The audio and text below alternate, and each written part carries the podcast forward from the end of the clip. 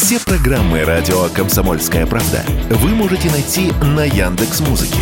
Ищите раздел вашей любимой передачи и подписывайтесь, чтобы не пропустить новый выпуск. Радио КП на Яндекс Музыке. Это удобно, просто и всегда интересно. Тактика Данюка. Никита Данюк и Владимир Варсобин подводят итоги недели и с оптимизмом смотрят в будущее. Здравствуйте, уважаемые зрители и слушатели радио «Комсомольской правды». Здравствуйте, товарищи. Тактика Данюка. У меня есть тактика, и я буду ее придерживаться на протяжении этого часа. В этот раз без Владимира Варсобина. Передаем ему пламенный привет в солнечный, я надеюсь, Крым.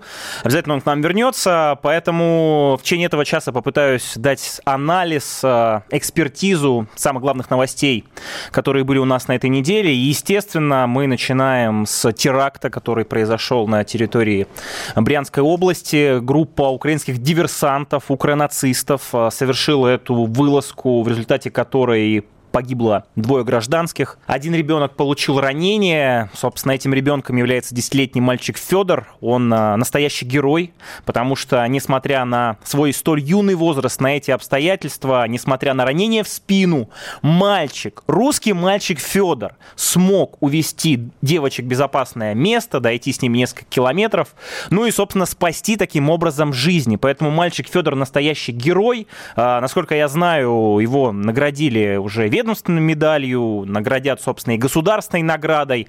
Вот такие пацаны у нас есть в Брянской области. На самом деле, дай бог, дай бог, чтобы этот героизм проявлялся не в таких трагических обстоятельствах. А теперь по поводу обстоятельств хочется поговорить. Да, да, абсолютно откровенно Украина перешла к террористическим методам. А, я просто хочу напомнить, что еще совсем недавно глава управления разведки, так называемый, э, значит, Буданов, э, не знаю даже, как назвать этого персонажа, в принципе, хвастался западным СМИ о том, что они собираются совершать теракты на территории Российской Федерации. То есть, уважаемые зрители, еще раз – западные СМИ, вот эти все честные, прекрасные, либеральные, демократические, со светлыми лицами, которые вообще про трансгендеров, про геев и так далее, задают вопрос человеку, который отвечает за разведную деятельность, да, воюющей, воюющей стране. И он говорит, да, мы будем совершать эти теракты. Слава богу, что э, удалось э,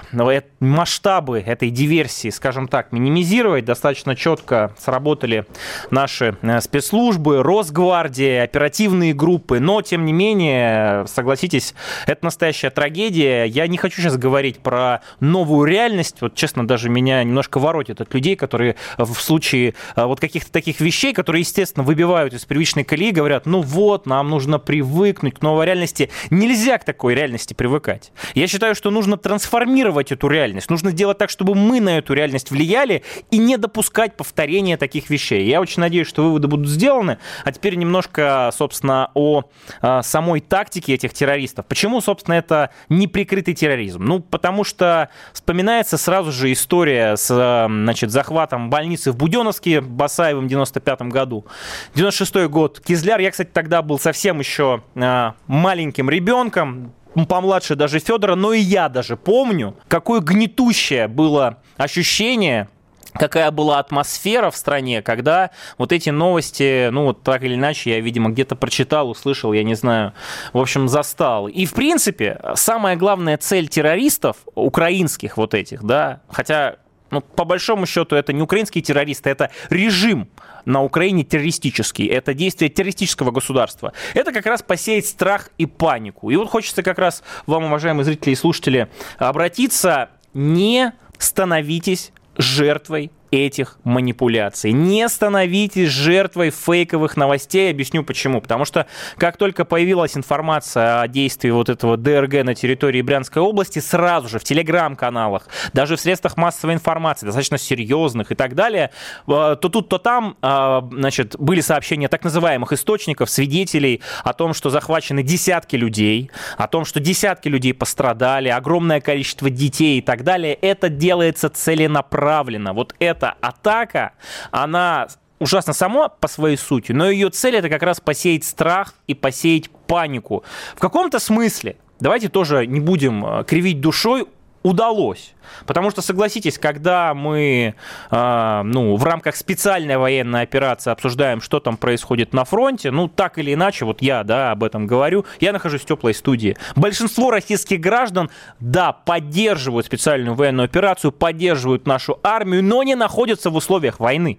А вот когда терроризм проникает, проникает на территорию нашей страны, вглубь нашей страны, конечно, ты можешь чувствовать себя уязвимым. Ну так вот, поэтому в первую очередь, когда такие вещи происходят, руководствуйтесь только официальными источниками, официальными заявлениями, потому что если вы не будете это делать, вы будете очень податливы как раз этим цепсошникам, негодяям, террористам и информационным террористам, главная задача которых как раз сделать так, чтобы ситуация в стране была максимально накалена, максимально дестабилизирована, и ваше психологическое состояние и равновесие никогда не пришло в норму. Ну, собственно, по поводу э, истории и выводов этих.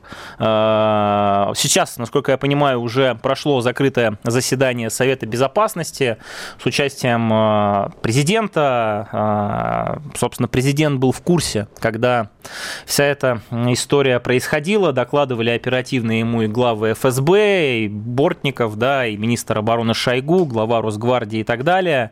Вот эта атака боевиков, на мой взгляд, в очередной раз справедливо абсолютно подняла в обществе вопрос. А может быть, стоит хотя бы начать с юридической компоненты и изменить специальную военную операцию на проведение контртеррористической военной операции. Вот казалось бы, да, у нас есть определенные цели военные, но вот у нас есть специальная военная операция. Почему КТО, почему не СВО? Ну, опять же, не являюсь там большим юристом, специалистом, но знаю, что люди, когда в их голове есть образ террористов, которые сидят в соседней стране, в соседнем государстве, они относятся к ним соответствующим образом. Вот как только мы признаем, что в Киеве Зеленский, Буданов, там, я не знаю, Ермак, Залужный и так далее, это террористы, с которыми нужно беспощадно абсолютно расправляться, их ликвидировать. Тогда, на мой взгляд, ну, общество, во-первых, это поддержит, во-вторых, и сам характер проведения собственно, там, специальной военной операции или уже в каком-то другом статусе, да, боевых действий, он изменится. Хочется снова напомнить эту историю, да, э, мы ведь помним э, конец 90-х годов, начало 2000-х годов, страна по швам фактически трещала, пришел Путин, сказал, что террористов мы будем мочить, в том числе и в сортире, никаких переговоров с ним вести не будем. И мне хочется верить, что в какой-то момент та политическая воля, которая есть у нашего президента, извините, специальная военная операция, все, что было до этого, говорит о том, что эта воля есть, это очень длинная воля, стратегический расчет приведет к тому, что Зеленский и вся прочая эта шобла, я не знаю, по-другому назвать не получается, на другом канале я бы, наверное, сказал «мразь», но в эфире «Комсомольская правда», извините, это первый и последний раз я буду это слово произносить. Так вот, э, очень хочется верить, что они будут лишены политической субъектности. Очень хочется верить, что если будут какие-то переговоры о мире, я не знаю, перемирие и так далее, то это будет происходить не с этими негодяями, потому что с террористами договариваться не о чем. Террористов нужно уничтожать. И я очень надеюсь, что, во-первых, в скором времени будут уничтожены непосредственно исполнители этой диверсии этого террористического акта. Ну и в целом изменение статуса и изменение подходов к украинской стороне, на мой взгляд, очень, очень многие люди в нашей стране ждут. Э, ждут или нет, э, обязательно высказывайте свое мнение, пишите сообщения, ваши вопросы, в том числе нам в Telegram, WhatsApp и Viber по номеру 8 967 297 02. Оставляйте свои комментарии у нас на YouTube э, в рамках стрима. Что еще хочется сказать? Эти убийства вот в рамках этой вот террористической атаки были совершены из оружия НАТО. И что? И у нас МИД России выступил опять серьезным заявлением после теракта. Запад понимает, что планы Киева по наступлению на новые российские территории обречены на провал. Дипломаты делают свое дело. Силовики тоже делают свое дело. Но, если честно, очень хочется, чтобы и в рамках там какой-то риторики дипломатической, э, в том числе наше дипломатическое ведомство, люди, которые работают на своих фронтах и делают, кстати, очень важные, может быть, даже невозможные вещи, об этом поговорим чуть позже, например, о визите Лаврова да, на саммит G20 и так далее. Ну так вот, они тоже, наверное, чувствовали немножко пульс общества, и вот фразы по типу глубокая озабоченность, серьезное заявление и так далее, ну как-то бы пересмотрели, потому что, если честно, э, вот такие глубокие озабоченности, они уже немножко достали. Ну, по крайней мере, меня. Вот. Что еще хочется сказать по поводу э, ситуации на фронте? А мы, мы сейчас наблюдаем уже окружение, полное фактически окружение Артемовска. Все мосты на подступах к Артемовску взорваны наступающими украинскими военными. Украинскими военными под жовто-блакитными флагами, флагами террористического государства. Об этом, естественно, мы тоже с вами поговорим. Уместно или неуместно нахождение этих флагов на территории нашей страны, в каких ведомствах и так далее. Ну и действительно хочется верить, что в скором времени Артемовс будет взят. И это, на мой взгляд, очень знаковое событие. Опять же, все, кто думают, что почему так медленно и так далее, а вы представьте, какое количество снарядов там расходуется, представьте, какое количество живой силы отправляет туда Украина, представьте, как сложно все это происходит, и несмотря на все это, наши бравые ребята из оркестра выполняют блестяще свои задачи. Это тактика Данюка «Комсомольская правда». Вернемся к вам буквально через несколько минут. Не переключайтесь.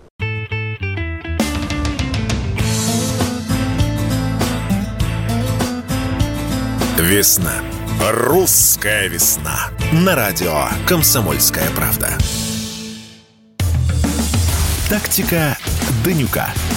Никита Данюк и Владимир Варсобин подводят итоги недели и с оптимизмом смотрят в будущее.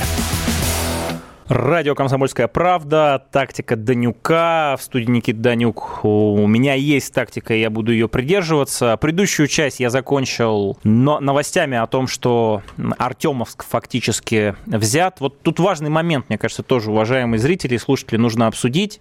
Момент высокой базы ожиданий. Честно могу сказать, я в самом начале специальной военной операции, когда наши были в предместьях Киева, когда все это было молниеносно, создал себе эту базу ожиданий. И эта база, она до сих пор на меня влияет. Поэтому да, я точно так же, наверное, как многие из вас, задаюсь вопросом. Авдеевка, Марьинка, Угледар, Артемовск.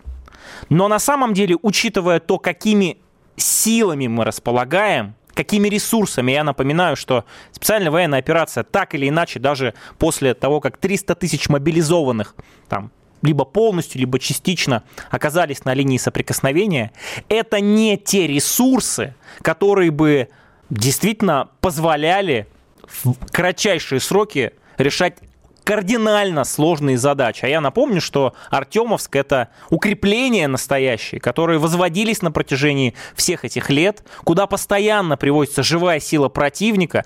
Приводится она уже, кстати, не самая качественная, уж извините за то, что я именно такими словами апеллирую. Ну вот э, многие, наверное, из вас видели обращение Пригожина к Зеленскому. Э, опять же, не хочу комментировать э, военных, э, военные действия, они, по-моему, блестящие, опять же, тут военные специалисты на «Комсомольской правде» лучше меня расскажут. Но могу сказать, как человек, который работает в информационном пространстве, что Пригожин и в этом смысле красавчик. И вот его вот эти короткие ролики, да, там, где на, в этом ролике представлены, значит, двое пацанов, которым непонятно, есть 18 или нет, там э, достаточно пожилой, можно сказать, да очень-очень взрослый, там, с бородой мужчина, дед, который обращается к Зеленскому. Это очень правильные сигналы. Почему правильные? Во-первых, потому что это сразу приковывает влияние, ну, внимание, когда ты смотришь на вот этих молодых пацанов. А во-вторых, потом, потом, когда ты отходишь от состояния, ну, я не знаю, шока или, не знаю, или удивления какого, ты понимаешь, что их жизни Вагнер спас. Они в плену находятся. И вот таких молодых пацанов, дедушек, дедов режим Зеленского отправляет в Артемовск, который в любом случае будет взят. То есть это вот отношение режима Зеленского вот этой Украины, которая является частью Европы, со всеми этими ценностями их прекрасными. Вот это настоящее отношение к людям. Я не знаю, опять же, откуда эти ребята, откуда этот там мужчина и так далее, но на мой взгляд, такой ролик, он очень правильный, он бьет прям вот очень хорошо. Поэтому пожелаем, опять же, удачи нашим музыкантам, пожелаем удачи нашим вооруженным силам. Я очень надеюсь, что с минимальными потерями, и чтобы вообще их не было, все задачи и в контексте Артемовска, и дальше э, будут исполнены и исполнены блестяще. О чем еще хочется поговорить? Зеленский заявил о том, что припасов не хватает катастрофически, что вооруженные силы Украины, которые вот-вот вроде должны собрать эти припасы, собрать технику военную, леопарды первые появились на Украине, там есть разные, опять же, оценки, 4, 10, там, 15 и так далее. Все это должно собраться в железный кулак для того, чтобы нанести удар, контрнаступление, выйти к Крыму, я не знаю, там, Мелитополь, Бердянск и так далее, и, в принципе, Запад. Слушайте, вот представьте себе ситуацию, я, опять же, у военных нужно спрашивать специалистов, но они на весь мир оглашают свои планы. Вот мне интересно, когда они это делают, они делают это из расчета того, что мы поверим в это, и наоборот, будем готовиться ну, точнее, ну вот к этому контрнаступлению, либо не поверим, будем готовятся к чему-то другому, а на самом деле они туда и ударят. Ну, в общем, тут других вариантов я никаких не вижу. С другой стороны, абсолютно очевидно, что это наступление, оно экзистенциально для режима Зеленского. Потому что можно сколько угодно говорить о том, что Запад, Соединенные Штаты Америки, там печатают деньги, они будут финансировать Украину до последнего украинца. Если бы печатали деньги просто так, в американской экономике реально просто так, и это ни на что бы не влияло, на мой взгляд, Украина была бы уже завалена боеприпасами, завалена истребителями, танками, хаймерсами и так далее, но не справляется. Даже нынешний Запад, учитывая, что весь Запад спонсирует Украину, и в этом плане, кстати, не пора ли сказать о том, что да, Запад это прямой участник военного конфликта со всеми вытекающими последствиями. Давайте начнем хотя бы вот движение в эту сторону. Ну, ладно, это тоже такие риторические вопросы, которые из эфира в эфир э, на разных площадках я задаю сам себе, что называется. Ну, посмотрим. Посмотрим, придет ли достаточно боеприпасов Зеленскому. Посмотрим, смогут ли они с этими боеприпасами что-либо сделать. Вот еще одна тема интересная. Государственная Дума одобрила поправки о лишении свободы до 15 лет за фейки о добровольцах. Правильно? Я вот считаю, что в условиях страны, воюющие, а мы хоть и не вся страна находится там в рамках военного положения, но тем не менее страна воюющая. Вот мы сейчас в студии, а сколько там, 300-500 тысяч пацанов выполняют задачи и офицеров. И поэтому это, конечно, это не война, это специальная военная операция, но положение вполне себе. Как мне кажется, внутри у многих из нас, ну не такое, как обычно, какое было там 2-3 года назад. И вот Государственная Дума приняла поправки о лишении свободы за фейки, о добровольцах, а, значит, наказание до 15 лет лишения свободы, это, насколько я понимаю, высшая планка.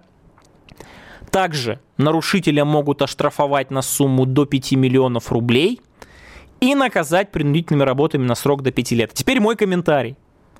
Начните, пожалуйста, с блогеров. Начните, пожалуйста, с певцов – Начните, пожалуйста, я не знаю, с тех, у кого огромные аудитории, кто до сих пор зарабатывает деньги в нашей стране, на наших людях, ну, своим творчеством, талантом. Многие негодяи, я вам так скажу, с точки зрения гражданской позиции, они талантливы. Я лично не могу сказать о том, что вот э, талант у человека пропал сразу же, как только он там осудил специальную военную операцию. Ну, по крайней мере, это моя позиция. Но если мы строим государство правовое, то в первую очередь нужно начинать вот как раз с этих, которые богатые, которые приблотненные, которые имеют рекламные контракты, которые не боятся, я не знаю почему, потому что у них крыша или еще что-то, просто плевать в государство и в большую часть российского общества. Давайте проверим их высказывания в социальных сетях, давайте посмотрим, содержат ли они те самые, ту самую информацию фейковую о добровольцах и так далее. Ну, как бы закон обратной силы не имеет. Естественно, я, э, я э, сейчас имею в виду те посты, которые, скорее всего, будут появляться и дальше, потому что, ну, там, за прошлый опять же, может быть, юристы меня поправят, вряд ли как-то сильно получится их привлечь к ответственности. Но вот за дискредитацию участников специальной военной операции, людей, которые жертвуют своей жизнью, здоровьем, чтобы мы тут жили – спокойно. Хотя бы, хотя бы немного спокойно. Хотя после истории с Брянском, после этих беспилотников, уже которые уже не в Курской области, не в Белгородской, не в Брянской, в Краснодарском крае в Туапсе, в Подмосковье залетают, в Питере непонятно, что там произошло, учение ПВО или еще что-то, и с чем связаны эти учения. Но вот в рамках этой ситуации государство должно жестко пресекать любую деятельность информационную, которая направлена на дискредитацию людей, которые, повторяю, жертвуют своей жизнью и здоровьем ради будущего нашей страны. Поэтому по-разному можно относиться к Государственной Думе. Давайте прямо скажем. Не могу сказать про авторитет, я многих достойнейших людей знаю в Государственной Думе, но в целом репутация, ну, скажем, не самая, не самая высокая. Вот эти поправки, которые Государственная Дума одобрила, правильные. Я их полностью поддерживаю. Что касается еще одной инициативы, тоже она такая интересная. Дмитрий Гусев, э, первый зампред комитета Думы по контролю, Дим, привет тебе огромный, э, предложил ограничить показ украинской продукции в российских стриминговых сервисах. А именно, он имел в виду, видимо, продукцию студии «95-й квартал», сериал там «Слуга народа», «Папик», «Сваты», ничего не смотрел, кроме «Слуги народа», так, опять же, с э, прикладной точки зрения. Но это правда. Это правда, что доходы от трансляции этой продукции, этого контента в нашей стране идут на финансирование ВСУ. Это правда, что неизвестны конечные бенефициары, но, на мой взгляд, ну невоз, невозможно называть Зеленского наркоманом, нацистом на самом высоком уровне, а потом позволять, чтобы его лицо, пусть, конечно, в другом статусе и так далее, мелькало периодически у наших людей на экранах, когда они возвращаются там с работы уставшие. И вот смотрят этот контент. Ну, странно, опять же, мы вот говорим про биполярку Запада постоянно, но мне кажется, у нас тоже в обществе и с точки зрения культурно-информационного пространства тоже вот эта биполярочка, она возникает. Поэтому не знаю, будет ли эта инициатива там как-то оформлена, дойдет ли она в итоге до кого-то, но очень-очень надеюсь. Тактика Данюка. При этом, что еще хочется сказать? А, вообще история, когда что-то украинское работает в России, и все это идет на нужды ВСУ, строго нужно карать за это и запрещать. Александр Коц. Один из лучших военных корреспондентов не только в России, но и во всем мире. Он работал репортером во многих горячих точках. Чечня, Южная Осетия, Косово, Афганистан, Ливия, Сирия, Египет, Ирак, Украина. Каждый четверг в 7 часов вечера по московскому времени слушай на радио «Комсомольская правда» программу «КОЦ. Аналитика с именем». Тактика Данюка. Никита Данюк и Владимир Варсобин подводят итоги недели и с оптимизмом смотрят в будущее. Здравствуйте еще раз, товарищи, слушающие радио «Комсомольская правда» и те, кто смотрит нас. Никита Данюк, Владимир Варсобин. Ну, Владимир у нас сейчас находится в Крыму. Мы все с нетерпением, в первую очередь я, конечно, жду его возвращения. Надеюсь, получится у него отдохнуть, приехать здоровым, свежим и светлым. Продолжаем. Что у нас? У нас G20. Лавров съездил значит, э, на G20. Почему это важно? Потому что это единственная площадка в мире, которая хотя бы что-то теоретически может решать. И там Россия, несмотря на давление Запада, несмотря на все многочисленные попытки вычеркнуть нашу страну, сделать ее максимально токсичной, не просто есть, а можно сказать, диктует свою повестку. Еще не непреклонную волю, помните, да, всему мировому сообществу, как в фильме ДМБ прекрасном. Нет. Но тем не менее, почему я об этом говорю так смело?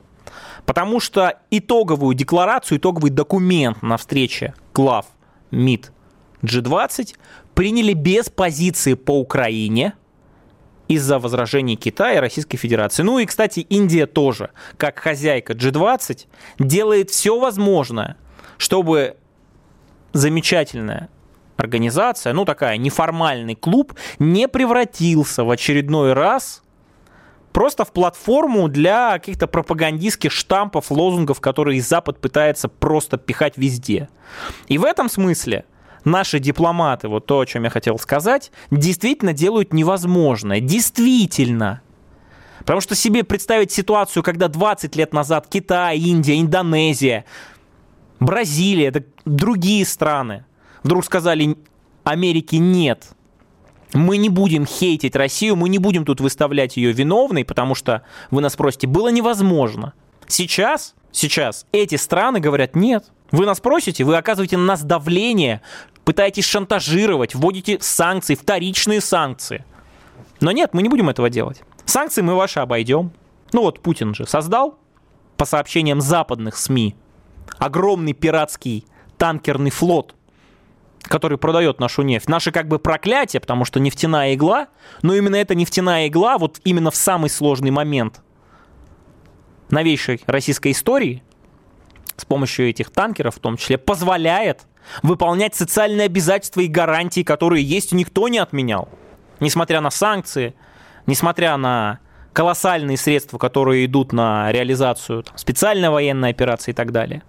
Поэтому важная история. Ну и опять же на полях, там очень многие вещи э, в рамках э, таких форумов глобальных, они происходят неофициально, а на полях, да, в кулуарах. И вот в кулуарах встретился Энтони Блинкин, госсекретарь США, и Лавров, причем инициатором, а, ну, по мнению нашего МИДа, был Блинкин, и во время разговора он затронул три пункта. Соединенные Штаты продолжат поддерживать, продолжат поддерживать Украину столько, сколько потребуется. Видимо, наш министр иностранных дел забыл, ну, судя по заявлению Блинкина, и Блинкин посчитал обязательно напомнить это. Вот, на всякий случай. Дальше успел на полях сказать, что Россия должна вернуться к выполнению договора о стратегических наступательных вооружениях. А если не вернемся, что вы сделаете, хочется спросить. Я не знаю, опять же, какая была реакция Лаврова, но вот моя реакция. Интересно. И третье, самое, самое, самое прекрасное. Осужденный за шпионаж американец Пол Уиллан должен быть освобожден из российской тюрьмы. Обменен он должен быть. Причем не на одного узника, совести, можно сказать, а желательно сразу на нескольких. Мы помним, какая была эпопея в рамках обмена Виктора Бута, Грайнер, там, этой баскетболистки, да, там, с, с женой-мужем. Сколько было визга, что не готовы менять один на один. Бута на Грайнер. Гайнер, не помню. Но что-то как-то не получилось у американцев добиться. Свою позицию непреклонную они в итоге изменили. И, кстати, человек Пол Уиллан, вот которого требуют обменять, мне кажется, это важный момент, реально работал на интересы американского государства. Он был шпионом. А вот эта баскетболистка, которую обменяли, просто, мне кажется, это тоже важный момент такой, показательный она демонстративно уходила с матчей, если там был гимн американский, американский флаг. Потому что она там представительница движений пробужденных, ну, это вся вот эта леволиберальная повестка. Я когда говорю лево, я ни в коем случае ни, никакого э, сравнения с настоящими левыми не, не имею в виду. Ну вот а, это американские приоритеты. А у нас Виктора Бута обменяли – и можно по-разному относиться, что, где, когда. Красавчик Виктор Бут не сломался. Дай бог ему здоровье наладить в стране. Дай бог, чтобы все у него было хорошо. Следующую важную тему нужно обсудить, тем более, что она фактически касается в том числе и меня, пусть и опосредованно.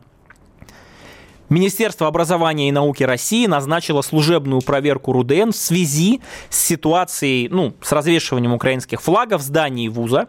Об этом заявил замглавы министерства.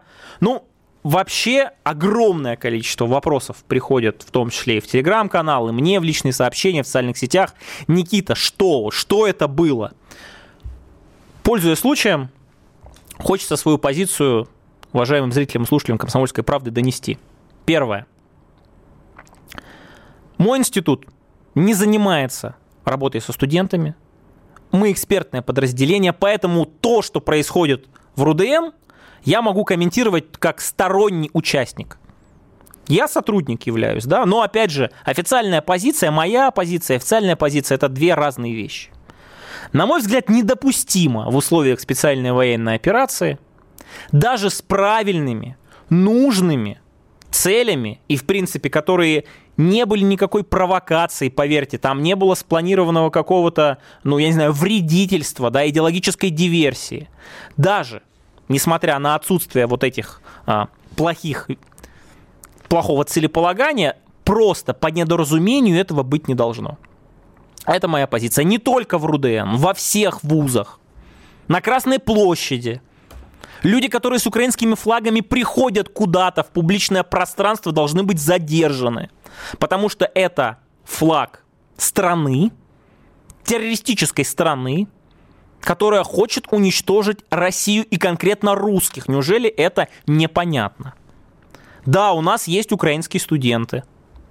И Российский институт дружбы народов славен тем, что там огромное количество студентов разных национальностей. Там действительно есть дружба народов, и вот, этот, вот эта мягкая сила, она там действительно создается. Но в условиях, когда есть борьба за жизнь вообще нашей страны, в условиях, когда Донецк обстреливают, мне вот очень интересно было бы узнать, как беженцы с Донбасса, которым, кстати, это тоже важный момент, в РУДН помогали. Вот чтобы не было вот в рамках этой всей информационной кампании шумихи, понятно, можно одну новость прочитать, вторую, третью, но чтобы была полная картина. Беженцам Донбасса в Рудене помогали. Огромное количество ребят, волонтеров, в том числе из Руден, помогает людям Донбасса. Кто-то помогает в том числе нашим бойцам. Кто-то, я не знаю, там на уровне управленческом, но я говорю про простых сотрудников и так далее. Но даже несмотря на это, никаких флагов украинских, землячество это или не землячество, быть не должно. Поэтому не сильно я разбирался с генезисом этой ситуации. Мне кажется, это просто было недоразумение. А, очень часто сейчас цитируют эм, проектора по работе со студентами Базовлука, имею честь с ним быть знакомым, нормальный мужик, не укронацист не либерал, нормальный мужик, который вот оказался в этой ситуации, вляпались они в эту ситуацию, и опять же, учитывая то, какое давление оказывается, мог он какие-то фразы, опять же, сказать, которые вырывают из контекста и так далее. Но это правда большое количество молодежи не только в РУДН, МГУ протестный, Высшая школа экономики, финансовый университет, я сейчас просто называю одни из самых популярных, но э, можно продолжить до бесконечности. В огромном количестве российских и московских вузов и на уровне преподавателей, и на уровне студентов процветает поддержка укра... укронацистского режима. Где-то с этим борются – где-то получается, где-то нет. Но вопрос не, не в том, что вот сейчас как так получилось. А вопрос в том, что не занимались этим. Воспитательные компоненты вообще не занимались. Наше государство не должно было это делать. Образование это услуга, заплатил деньги. И неважно там, что говорят с кафедры, неважно, что студенты воспринимают и так далее. Мы скромными силами нашего Института стратегических исследований и прогнозов РУДН больше пяти лет ездим по всей стране и рассказываем о технологиях манипуляции, цветных революциях. Естественно, после начала СВО и Украину освещаем. И рассказываем истории, рассказываем про нацистские символы, рассказываем про русофобские законы, рассказываем это. Представьте себе, ничего этого наша молодежь не знает. Они реально думают, что какой на Украине нацизм, если Зеленский еврей, они реально так думают. Они Дудя посмотрели, они Собчак посмотрели, они Шихман посмотрели и Варламова, там, я не знаю, кто еще. В общем, это иностранные агенты. И им достаточно. А в университетах этому не учат. А в университетах про это не спрашивают. Поэтому не нужно всех собак на Руден спускать, но никаких украинских флагов. Тактика Данюка, Комсомольская правда. Оставайтесь с нами. Они видят, что происходит, знают, как на это реагировать и готовы рассказать вам, что будет. Начинайте день в правильной компании. С понедельника по пятницу в 8 утра по московскому времени слушайте программу Игоря Виттеля и Ивана Панкина «Что будет?». Честный взгляд на происходящее вокруг. Тактика Данюка. Никита Данюк и Владимир Варсобин подводят итоги недели – и с оптимизмом смотрят в будущее. Радио «Комсомольская правда». В студии Никита Данюк, «Тактика Данюка». «Тактика Данюка» — это Никита Данюк и Владимир Варсобин, но он в Крыму. Ждем его все возвращения. Продолжаем. Персонажей, которые я в предыдущей части назвал. Дудь, Шихман, кто там еще? Это иностранные агенты. Собчак, по-моему, не иностранный агент. А что-то, кстати, интересно. Чем она отличается от Шихман, например? Что там, меньше градус русофобии или что? У нее мама сенатор, нельзя, может быть, или что? Почему, кстати, у нее мама сенатор? Там какие заслуги? Ну ладно, это старая песня. Я думаю, с Владимиром Варсобиным как-нибудь обсудим. Ну так вот, вопрос. Вы знаете, Гитлера тоже по телевизору показывают, но зрители при этом не блюют и не разбивают хлам свои телевизоры. Мне кажется, всем по барабану показывают Зеленского или не показывают Зеленского. Ну, смотрите, ничего подобного. Это вам кажется, что вот конкретно вам, да, вот сообщение из Нижегородской области, что, ну какая разница? Ну вот на меня это не оказывает никакого влияния. Это не так работает. На вас не оказывает. На других 10 человек на... оказывает. Вот они не понимают, как так, с одной стороны, у нас Зеленский, это, э, значит, член шайки наркоманов и нацистов, а с другой стороны, ну вот смотрите, какие сериалы хорошие делает. Может быть, это мы такой образ делаем, это наша пропаганда, а на самом деле он нормальный человек. На самом деле на Украине русский язык не запрещают. На самом деле натовские танки или там натовские базы никто там ставить не, не хочет. Давайте вообще закроем глаза на то, что происходит на соседней стране. Давайте, вот она превращается в антироссию, пусть Зеленский нет. Не должно его быть нигде. Поэтому я с вами абсолютно не согласен. Вот, вот, вот это хорошее замечание. Называйте иноагентов врагами народа. Так по-русски и понятнее. Блестяще. Блестяще, особенно если вспомнить, что Государственная Дума, опять же, приняла там поправки, закон новый, не помню точно, э, о том, что мы не должны использовать э, иностранные слова. Ну, иностранный агент, это, конечно, не иностранное словосочетание, Хотя, опять же, к лингвистам надо обратиться. Наверное, слово agent все-таки агент имеет не русские корни. Но это правда, это враги народа. Проблема только в том, знаете, что врагами народа у нас э, считают ну, людей э, медийных, да, которых знают и так далее. А враги народа это не только они. Враги народа это директора важных предприятий промышленных, которые срывают сроки государственного оборонного заказа, например. Кстати, вот у нас же закон, точнее, вот Путин же постановление подписал, что тот, кто срывает эти сроки, ему будут грозить очень большие последствия. Почему пришлось это сделать? Видимо, потому что таких врагов народа не только среди блогеров, так называемых, журналистов там и так далее много – но и среди людей, которые руководят нашим оборонным потенциалом, оказывается. Оказывается, многие вещи, которые были на бумаге, в реальности их нет. Правда это или нет, не знаю, спросить у наших военных корреспондентов. Здесь мое оценочное суждение. Есть мнение, что не все, что было на бумаге, отрапортовано, находится непосредственно в распоряжении вооруженных сил Российской Федерации, которые осуществляют специальную военную операцию. Ну, еще одна тема, она мне не близкая, ну, близкая, наверное, с точки зрения того, что я по, опять же, российскому закону отношусь к молодежи, потому что до 35 лет у нас любой человек является представителем молодежи. Так вот, новая субкультура ЧВК Рёдом. Кто-то из вас слышал новости, связанные с этим явлением, кто-то не слышал. Очень коротко. В общем, э, в Москве, и потом оказалось, что представители этой субкультуры есть и в Москве, и в Питере, и в других, в общем-то, городах нашей славной родины.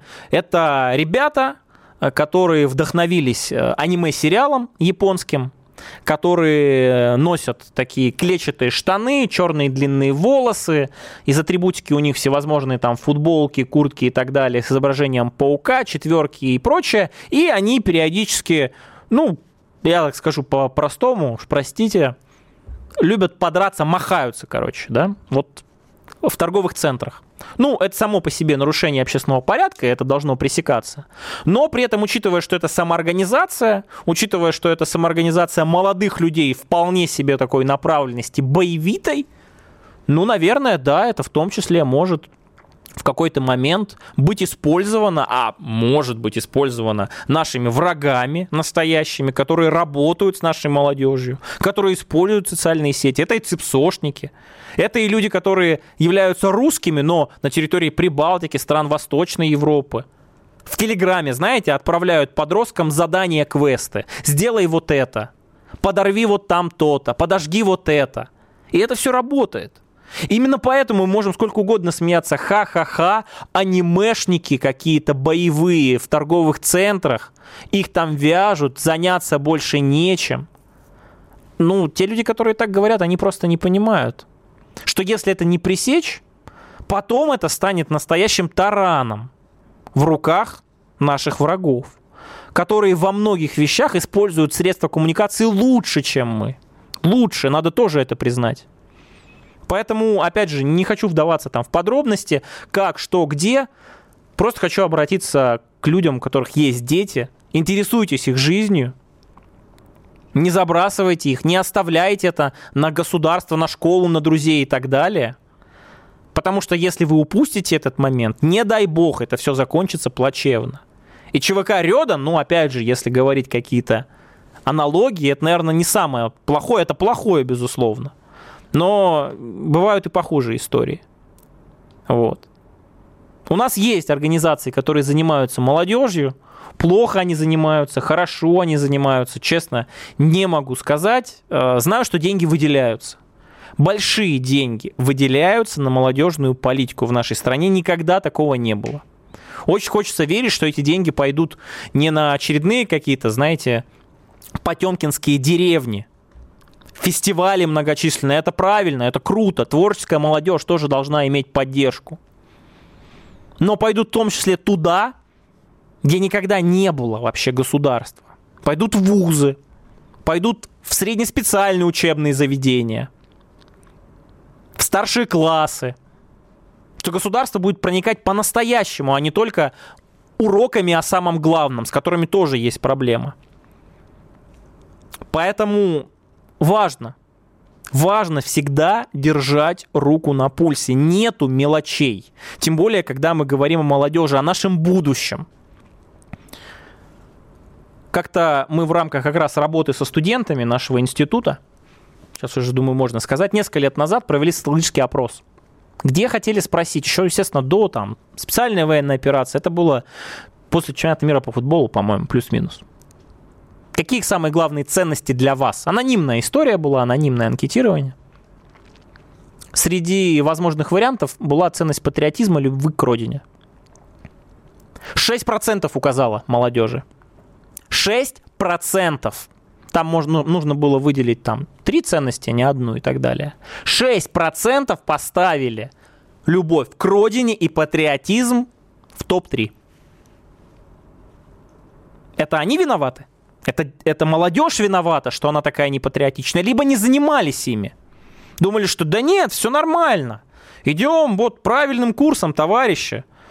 Рынок, никакой идеологии, все ок. Герои это иноагенты нынешние, дуть, не знаю, инстасамка, не знаю, агент она или нет, может агент, на всякий случай скажу. Или кто там у нас еще? Это нормально, это история успеха. А потом мы удивляемся, а как так? Почему у нас молодежь ничего не знает про Украину? Почему у нас молодежь ничего не знает про Великую Отечественную войну? Почему у нас среди молодежи одни навальнисты? Как так? А может потому, что не занимались все это время? И когда понадобилось родине, родина вдруг очнулась и такая, а где? А вот. Ладно, не хочется заканчивать э, на такой грустной ноте. Я, вообще, молодежь у нас все равно прекрасная. А, всякие есть, всякие, да, в семье не без урода, и среди молодежи есть невероятно талантливые, невероятно патриотичные ребята, которые отправляются на фронт добровольцами, волонтерами